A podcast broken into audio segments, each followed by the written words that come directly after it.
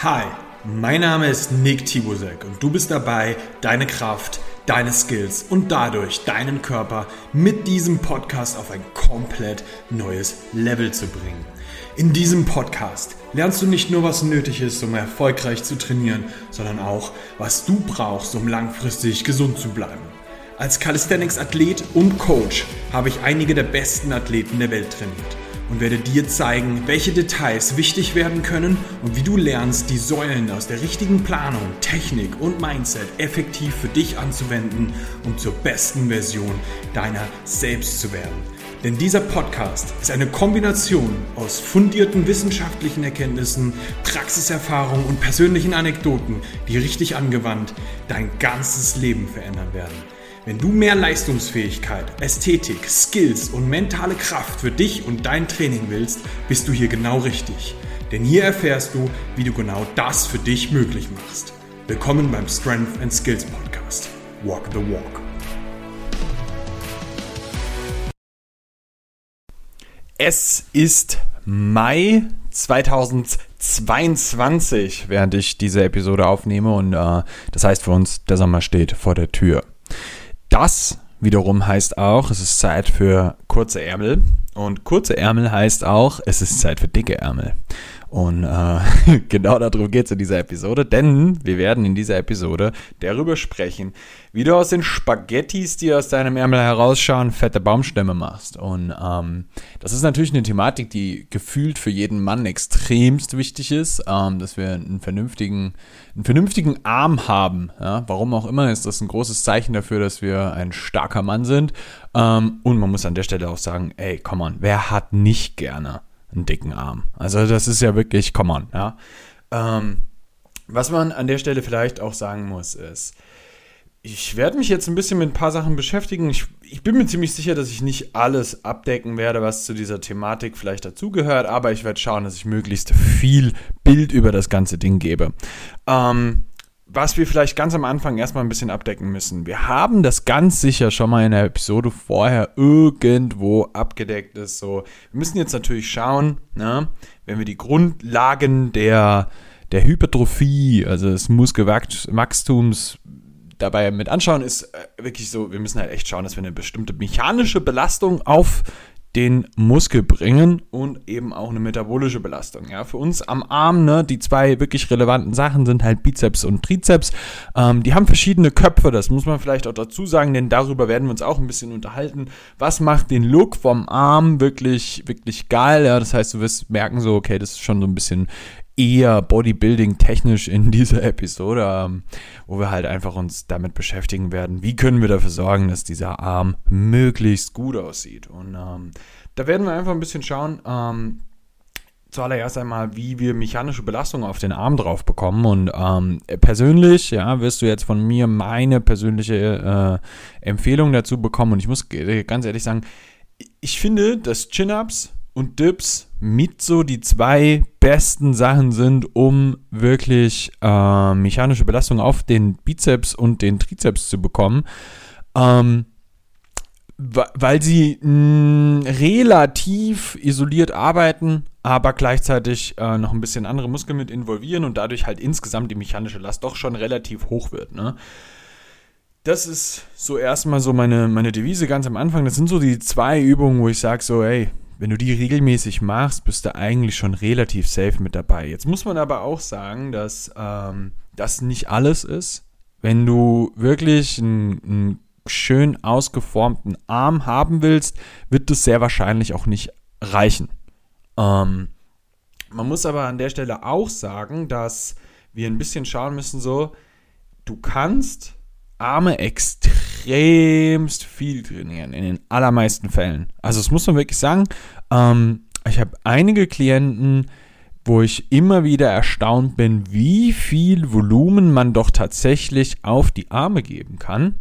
Ähm, weil das wirklich was ist, was relativ schnell recovert. Vorneweg muss ich ganz klar sagen, interessanterweise ist es meistens so, dass der Trizeps schlechter regeneriert als der Bizeps. Warum auch immer. Ja, ähm, was vielleicht auch ein bisschen darin liegt, dass du den Trizeps meistens mit noch mehr mechanischer Spannung füttern kannst. Ähm, da kannst du tatsächlich meistens mehr Gewicht drauf bewegen.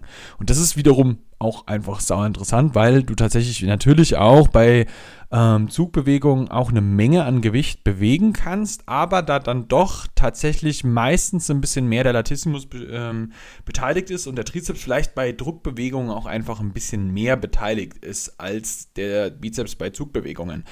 Ist jetzt eine steile These, ähm, wo ich aber einfach das jetzt mal so in den Raum werfe, dass das jetzt so die Erklärung dafür ist. Ne? Ähm, wenn das nicht so sein sollte, dann bin ich sehr, sehr äh, erfreut darüber, darüber auch eine sehr, sehr coole äh, Diskussion im Podcast zu halten. Ähm, das heißt, wenn du da jetzt gerade nicht konform gehst, let's do this. Ja, ich habe Bock. Ähm, was man vielleicht sagen muss, ist, Metabolische Belastung ist ja auch ein großer Faktor für das Ganze. Und das heißt für uns natürlich jetzt, um das kurz nochmal kurz abzuklären, mechanische Belastung bedeutet hohe Intensität, das heißt schweres Gewicht mit mm, nicht ganz so hohen Wiederholungszahlen. Ähm, metabolische Belastung ist niedrigeres Gewicht mit natürlich mehr äh, Wiederholungszahlen in dem einzelnen Satz. Ne? Wenn wir über Volumen sprechen, geht es um Satzvolumina. Ähm, das bedeutet ganz klar, so viele Sätze, wie du für eine bestimmte Muskelgruppe eben machst. Ja? Und ähm, das ist erstmal so ein bisschen vorab. Was wir jetzt ein bisschen sagen müssen ist, wir haben jetzt hier gerade eben schon äh, Chin-Ups und Dips genannt als so Main Driver für sowas. Das ist jetzt nicht das, das, das ultimative Goal, dass nur noch diese zwei Übungen das Ding sind. Ja, das sind meine Go-To-Übungen, wo ich ganz klar sage, so, ey, ähm, ich finde, die sind wirklich großartig dafür, aber es ist nicht das Allereinzigste. Ähm, und da werden wir uns jetzt auch über ein paar isoliertere Übungen ähm, unterhalten müssen, denn das ist ja eine ganz klare Sache. Wenn es um sowas geht, müssen wir auch relativ isoliert ähm, über das Ganze sprechen. Und dann werden wir uns jetzt mal ein bisschen darüber unterhalten, welche Positionen wir denn auch einnehmen müssen, um äh, bestimmte Sachen ähm, anzusprechen. Und da geht es vor allem jetzt äh, zuallererst einmal um den Bizeps. Ähm, das, das Fenster zur Seele, ähm, wo ich sagen würde, ähm, wir haben ja bei Curl-Variationen unglaublich, unglaublich viele Möglichkeiten.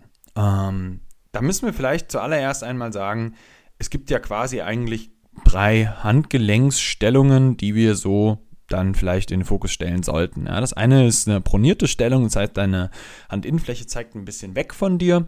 Ähm, dann haben wir eine neutrale Stellung, das heißt, die Handinnenfläche zeigt nach innen, ja, also so wie wenn du zusammenklatschen würdest, die Hände. Ähm, und dann gibt es die supinierte ähm, Handstellung, da zeigt die Handfläche zu dir. Und ähm, alle drei sind durchaus relevant. Ich würde aber sagen, dass die neutrale und die supinierte die deutlich relevantesten ähm, Stellungen sind, weil wir hierüber ähm, die beste Stimulierung eigentlich reinbekommen. Das heißt, darauf werden wir uns jetzt auch einfach wirklich ein bisschen fokussieren. Ja? Das heißt, für uns ist jetzt erstmal wichtig, dass wir im Kopf haben, alles klar. Was macht denn hier was? Ja, und da bedeutet die neutrale Stellung für uns zuallererst einmal, dass wir da den Brachialis ein bisschen mehr mit reinbekommen. Und ähm, das bedeutet für uns, dass der Arm grundlegend voluminöser wird. Meistens. Ja, das ist der Grund, warum du das zum Beispiel auch bei sehr, sehr vielen Calisthenics-Athleten so siehst. Ja? Die haben durchaus auch einen recht voluminösen Arm, weil die sehr, sehr viele Neutralpositionen der, des Handgelenks machen, ja, durch Klimmzüge und so. Jetzt müssen wir aber an der Stelle auch ein bisschen schauen, ähm, das ist ja nicht alles. Ja? Also den Brachialis da, den kannst du natürlich auch sehr, sehr gut über neutrale Klimmzüge kriegen, über Rope Climbs. Ähm, und natürlich, ähm, wenn du dann in einen vielleicht voluminöseren Bereich mit reingehst oder ein bisschen isolierter arbeiten möchtest, ähm, natürlich auch über Dumbbell Curls ne, in einem neutralen ähm, Neutralstellung, ja, der klassische Hammer Curl. Ähm, und den könntest du theoretisch für ein besseres Belastungsprofil auch auf jeden Fall mit, mit, mit einem Seil am Kabelzug machen. Ähm, an der Stelle würde ich sagen, es ist schon ganz gut, wenn man da verschiedene ähm, Rap-Ranges abdeckt. Das heißt, dass du irgendwo in einem Bereich von, keine Ahnung, let's say 5 bis 8 auch mal arbeitest, dass du da wirklich schwer gehst. Ne? Das könnten dann beispielsweise über neutrale Klimmzüge oder Rope Climbs oder sowas das Ganze abgedeckt werden. Ähm, und dann ist es aber auch wichtig, das Ganze auch nochmal darüber zu machen, dass du halt auf jeden Fall noch ein bisschen Volumen ähm, über eher eine metabolischere Belastung, das heißt, du einen richtig schönen Pump reinkriegst, ne? das heißt, höhere Wiederholungszahlen ähm, da reinnimmst. Ne? Da eignen sich ähm, natürlich Hammer Curls sehr, sehr gut für, ja? wobei ich finde, die kannst du auch wirklich geil, sehr, sehr schwer machen. Sei an der Stelle auch äh, nicht zu streng. Ja? Ich äh, habe einen Spruch, den ich ganz gerne auch den Klienten sage. Ähm, der ist halt am Ende so, du, du fängst deinen Satz an, ne, machst deine, deine Curls und äh, du, du, du wirst irgendwann zu dem Punkt kommen, wo du sehr, sehr nah am Muskelversagen bist. Ne? Das ist, funktioniert für, gerade für Curls fantastisch. Merk dir, sei nicht dumm, nimm Schwung. Ähm, wenn du irgendwann ans Muskelversagen kommst, um das Ganze nochmal richtig auszureizen, willst du halt richtig ins Muskelversagen mit reingehen. Da darfst du auch ein bisschen Schwung nehmen. Da wird dir jeder sagen, ja, aber Nick, das geht doch nicht. Dann bin ich doch nicht mehr sauber in der Ausführung. Ja, ja, aber das ist irrelevant bei einem Curl, Mann. So, da gibt es ja auch keine, keine Judges, die davor stehen und sagen, aber dieser Curl, der wird jetzt nicht mehr gewertet. Nein, das stimmt nicht. Ja? Also es ist, es ist völlig klar, dass du äh, dabei ein bisschen darauf achten musst, dass du jetzt nicht komplett alles aus der Hüfte machst. Ne? Ähm, aber ich denke, was, was an der Stelle sehr, sehr wichtig nochmal mit reinzunehmen ist, ähm, du hast einen Todpunkt am Anfang vom Curl. Das heißt, da, wo dein Arm in komplett gestreckter Position ist. Ne? Da kommen wir gleich nochmal zu. Ähm, dass wir das auch für uns nutzen können. Aber was da ganz, ganz, ganz, ganz wichtig ist, im Kopf zu haben, ähm, wir wollen diesen Todpunkt auch ein bisschen überkommen quasi. Ne? Das ist da, wo der, der Muskel oft echt wirklich komplett, es ist es schwer, da rauszukommen. Und ähm, wenn wir den mit ein bisschen Schwung überspringen können und dann den Muskel in seiner, in seiner Phase, wo er dann wirklich richtig kontrahiert, da richtig reinbekommen, dann ähm, wollen wir das auch für uns ausnutzen und den da nochmal richtig ausreizen. Ne? Ähm, da kommen wir auch gleich schon zu, einem, zu, einer, zu einer äh, Curl-Variation, die da, genau da auch reingeht. Und das ist dieser klassische Scott-Curl, ne? wo du deinen Arm ablegst, im gestreckten Punkt anfängst, wo sich ganz viele Leute auch gerne mal die Bizepssehne abreißen, weil sie vielleicht da noch nicht so bereit für sind oder sonst irgendwie sowas. Da will ich jetzt aber auch keine Angst schüren. Ne? Ganz ehrlich, ich schreibe jedem Scott-Curls auf, ich schreibe mir selber Scott-Curls ähm, gerne auf. Ja, das ist so Sachen, Scott Curls sind großartig. Ähm, was wir halt im Kopf haben müssen, ist, der Arm ist in einer komplett gestreckten Position. Das heißt, der, der ähm, Startpunkt ist ein richtiger ekliger Todpunkt für uns. Und das heißt natürlich, dass wir auch einen krassen Stretch auf dem Bizeps, die Bizepssehne haben. Ähm, vor allem im Bizeps jetzt erstmal, das ist für uns jetzt auch der, der Fokus. Ne? Ähm, und den Stretch wollen wir den wollen wir da haben, ne? weil das halt für uns auch ganz klar bedeutet, wir können ein bisschen mehr Mikroschäden anrichten. Äh, die Mikroschäden müssen repariert werden, dadurch wächst der Muskel besser. Ja, und das ist was, äh, wo, wir, wo wir natürlich da auch mit genau dieser Übungsausführung eben den großen Fokus drauf legen. Und das sollten wir nicht vergessen, dass das für uns ja auch eine ganz, ganz wichtige Sache ist, diesen Stretch dort eben auch zu haben. Und wenn du das Ganze dann aus einer, aus einer physikalischen Gravitationssicht an, anschaust, ne, dann wirst du auch sehen, so, aha, in diesem gestreckten bestimmten Punkt sind wir dann auch in der Regel in einer Position, wo wir wirklich an genau diesem Punkt wirklich am maximalsten gegen die Gravitation arbeiten. Und wenn der Arm dann gebeugt ist, da merkst du dann schon so, aha, hier ist die Belastungskurve auch deutlich geringer nach oben hin, ne? Weil der Arm dann hier schon mehr gebeugt ist. Das macht auch absolut Sinn, weil in der komplett gebeugten Position, ne, ist der Muskel am maximalsten kontrahiert und tendenziell auch in seiner schwächsten Position.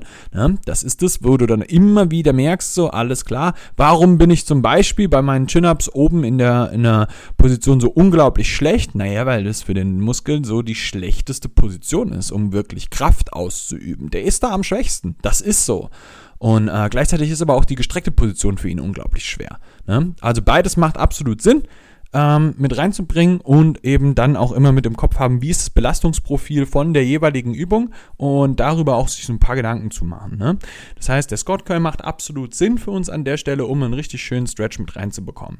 Jetzt kannst du dir aber auch anschauen, das lässt sich auch über einen Chin-Up machen. Ne? Da ist auch die unterste Position durchaus gar nicht mal so einfach.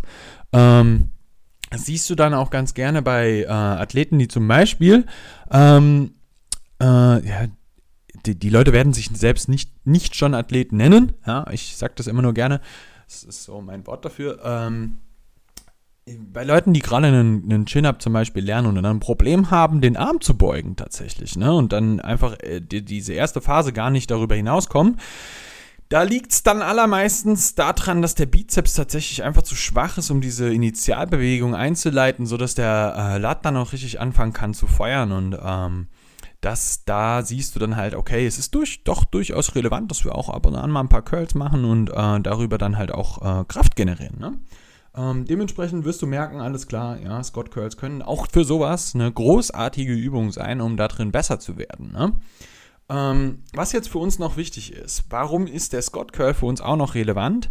Ähm, ich glaube, wir alle haben dieses Bild von einem Bizeps im Kopf, wo du so eine richtig fette Kugel oben auf dem Bizeps drauf hast. Ja? Das sieht wirklich geil aus. Ähm, so ein schön ausgeformter Kopf. Ähm, an der Stelle muss man sagen, ja, das ist auch ein Teil Genetik, wie stark sich das Ganze auch ausprägt. Aber um wirklich auf diesem bauchigen ähm, Bizeps, ja, auch nochmal oben was drauf zu packen, das dann auch richtig schön diese, diese dicke Kugelform da drauf bekommt, ähm, brauchen wir tatsächlich diese supinierte Form vom Bizeps Curl, denn das trifft genau diesen Muskel nochmal ein bisschen mehr.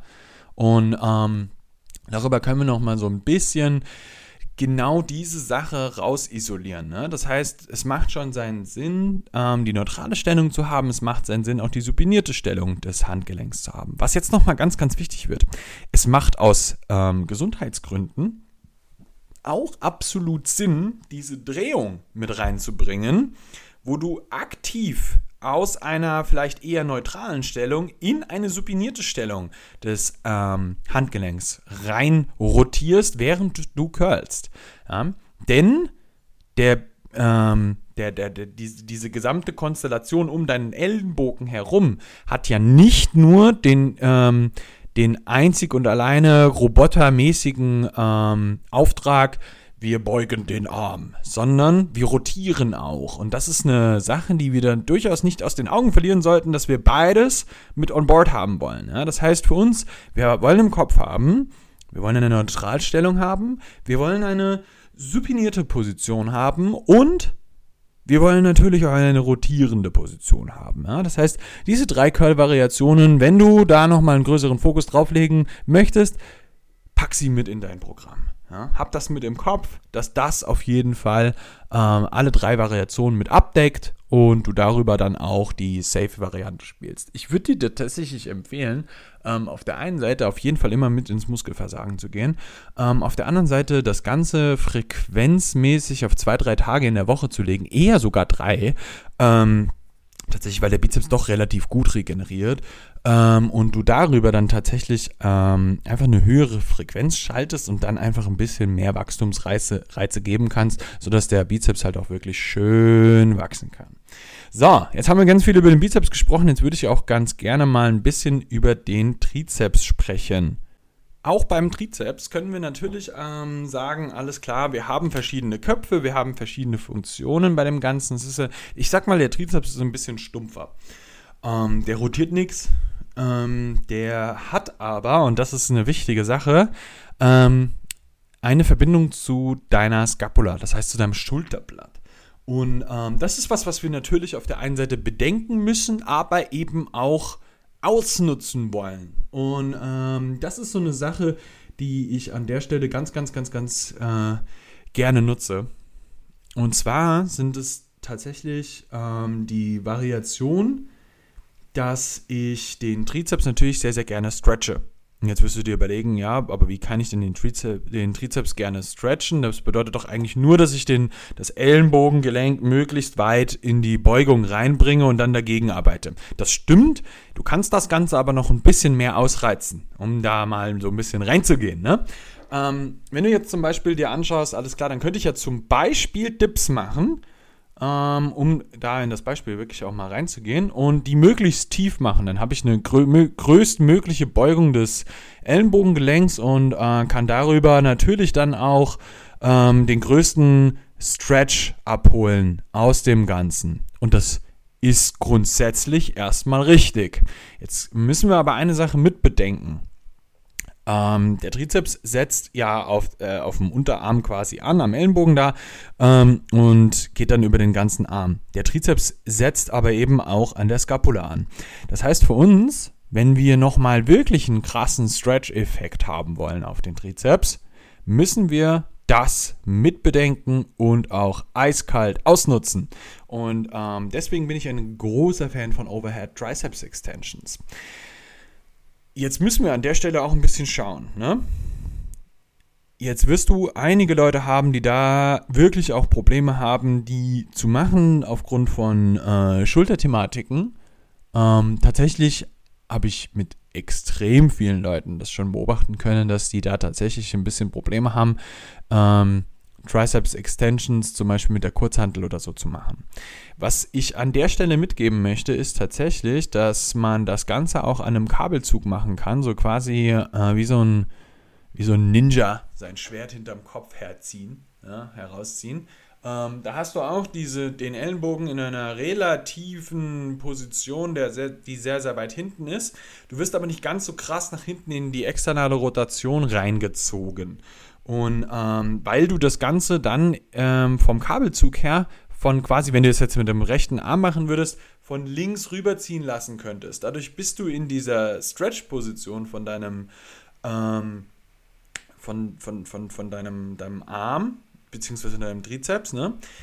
Das Ganze zieht, sich, zieht aber nicht von hinten, sondern von der Seite. Und das ist das äh, Essentielle an der Stelle. Ne, das heißt, wir haben die Stretch-Position vom Trizeps, aber nicht ganz so krass, dass die, dass die Schulterstabilisatoren da mit reinarbeiten müssen oder dann irgendwie überfordert werden oder sonst irgendwie sowas. Ne? Plus, du kannst den Ellenbogen ein bisschen senken, was das Ganze ähm, dann auch nochmal ein bisschen äh, netter macht, um eben nicht ganz so krass diese. Ähm, diese Enge beim Schulterdach zu, zu fördern, sage ich jetzt mal. Ne? Das ist sowas, das kann ich dir an der Stelle schon mal direkt so mitgeben, ähm, wenn du Overhead Triceps Extensions machen möchtest. Ähm, nichtsdestotrotz, ja, ich empfehle tatsächlich wirklich, dass man den, den Arm nochmal so in, in eine Art der Overhead ähm, Position bringt und dort auch den Arm beugt und streckt dann quasi, ne? um eben den Trizeps richtig arbeiten zu lassen. Dadurch haben wir dann wirklich einen richtig, richtig guten Stretch auf das Ganze, denn du wirst merken so, ey, ähm, wenn das Schulterblatt da in der Position sitzt, du den Arm über Kopf hast, du hast einfach so viel mehr Stretch auf den Trizeps. Das ist, das ist ein Wahnsinn. Ja, also da kannst du richtig, richtig geil mitarbeiten. Nichtsdestotrotz sind natürlich auch andere ähm, Trizeps, also Trizepsübungen tatsächlich auch sehr, sehr relevant. Und man muss auch sagen, wenn du einen richtig dicken Arm haben willst, ist der Trizeps eigentlich der, auf den du dich ein bisschen mehr konzentrieren musst. Denn der macht wirklich den größten Teil des Looks aus. Und äh, das ist ganz, ganz, ganz wichtig im Kopf zu haben, wenn es um einen dicken, fetten Arm geht.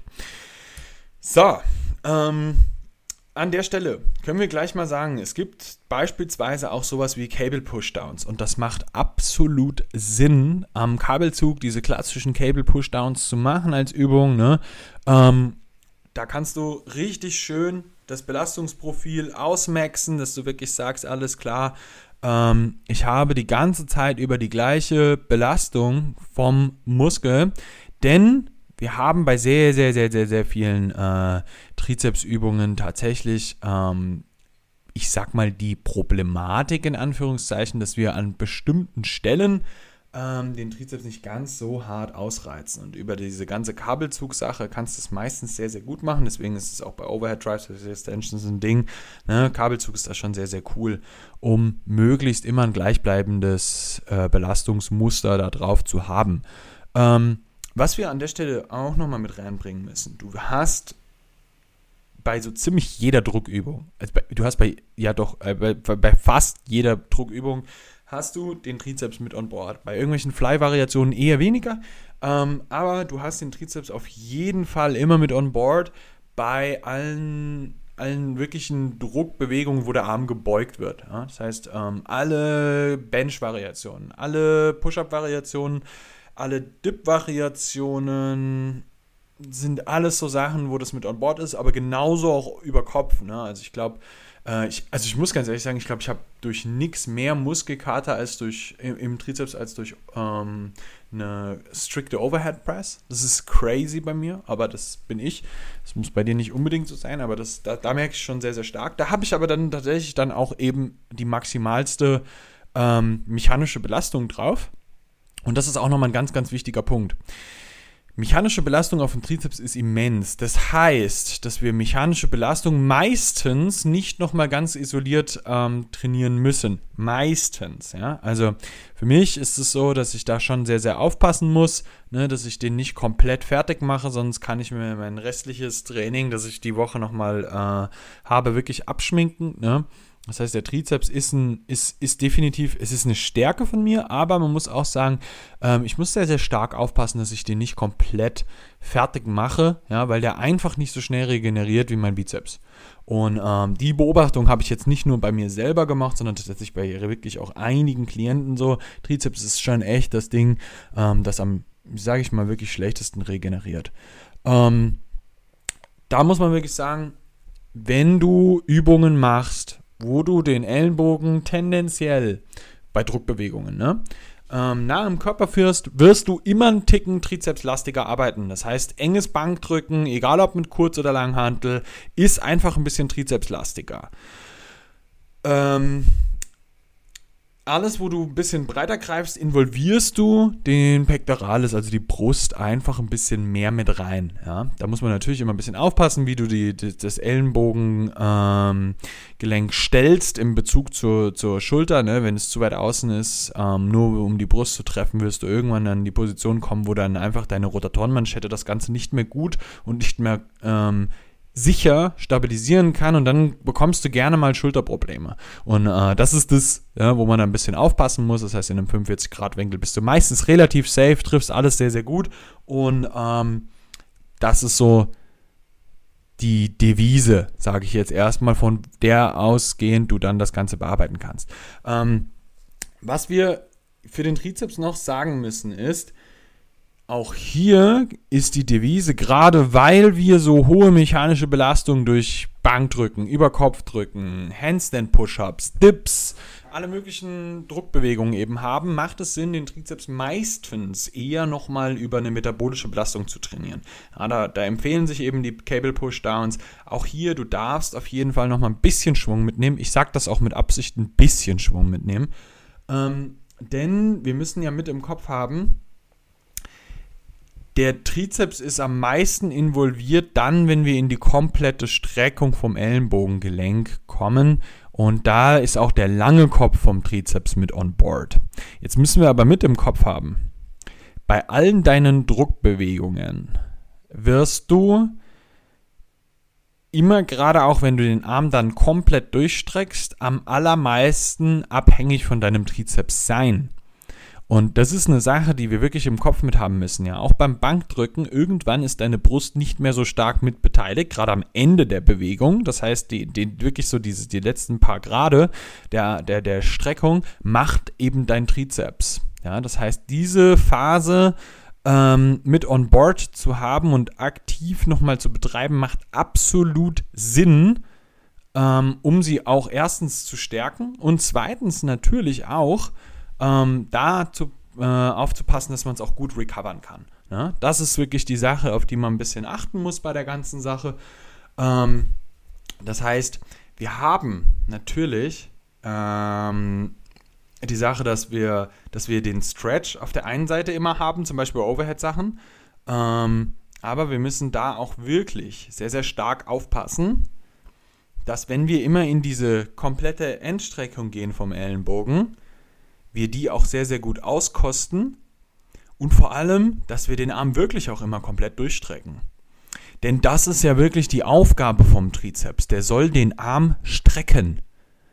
Ja, das heißt, diese letzte Phase der Streckung ist der essentielle Part, auf den wir uns da auch ganz stark fokussieren müssen, ähm, gerade aus einem Leistungsaspekt.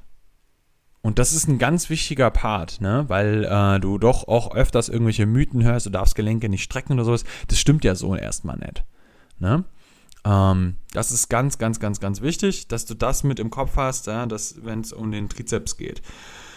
Jetzt gibt es natürlich auch hier 73 Millionen Variationen, wie du den langen Kopf eher triffst oder ähm, unten die Schlange ein bisschen besser triffst. Es gibt sehr, sehr viele Variationen, wie du den langen Kopf besser triffst. Ne? Alles ähm, von Overhead-Sachen äh, geht ein bisschen mehr auf den längeren Kopf. Die Dips gehen ein bisschen mehr auf den längeren Kopf, aber nicht ganz so stark. Ähm, da hast du tatsächlich dann auch eher die wie soll ich dir das beschreiben, die Außenseite vom Trizeps ein bisschen mehr mit drin. Ähm, bei Dips, ne, wo du dann auch merkst, so, das ist das, wo es dann so nach außen vom Arm so ein bisschen weggeht. Ähm, was auch auf jeden Fall nochmal sehr, sehr gut dazu beiträgt, dass der, der Arm auch voluminöser aussieht, gerade auch von vorne. Ne?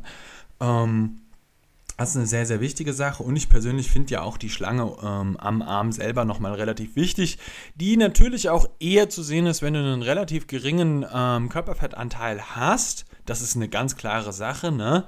Also je höher der Körperfettanteil ist, desto weniger Details wirst du am Arm immer sehen. Das ist ganz klar. Auch die Ader vom Bizeps wird schlechter zu sehen sein. Ne? Dementsprechend ein hoher Körperfettanteil ist teilweise gut für ähm, eine, eine, eine, verbesserte Position für Wachstum, ganz klar, weil einfach mehr Nährstoffe an Bord sind. Ähm, aber auf der anderen Seite für den Look ist halt nicht so geil. Ne? Ähm, das muss man mit im Kopf haben. Alright.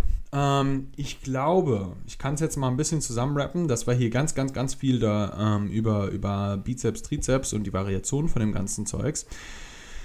Ähm, grundlegend können wir sagen, ja, wenn wir erstmal für eine mechanische Belastung sorgen, wenn wir dafür sorgen, dass wir einen gewissen Stretch auf den Muskel bekommen, aber eben auch in der verkürzten Position sehr, sehr gut mit dem ähm, Muskel arbeiten, dann sind wir meistens sehr, sehr gut auf der sicheren Seite.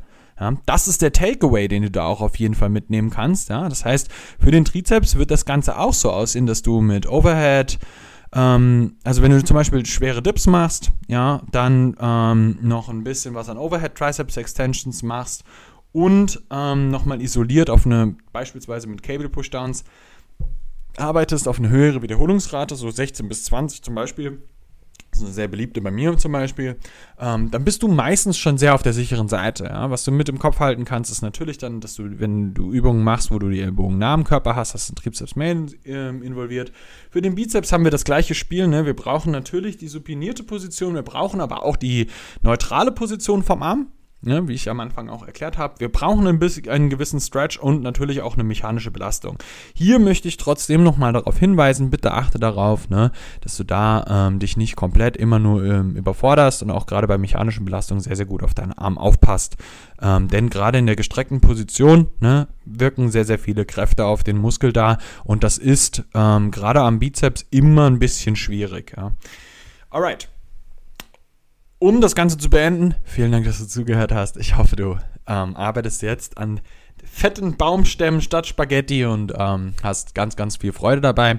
Wenn du Hilfe dabei brauchst, ähm, dein Training richtig dahin zu lenken, dass du verdammt gut aussiehst, verdammt fette Leistungen ablieferst, ähm, dann bist du ganz herzlich eingeladen, dich bei uns auf der Website strengthandskills.net einfach mal umzuschauen ja, und dann dir auch gerne ein Gespräch mit mir zu buchen ähm, wo wir uns dann einfach mal darüber unterhalten können, wie das Ganze für dich aussehen kann. Und dann werden wir das Ganze schön angehen und dich zu einem Monster machen. Vielen Dank fürs Zuhören. Wenn du jemanden kennst, der dünne Arme hat, schick in diese Episode. Wir müssen das ändern. Wir wissen das beide. Wir müssen das ändern. Dünne Arme. Sowas wollen wir nicht. Bis dahin, vielen Dank fürs Zuhören und wir hören uns in der nächsten Episode.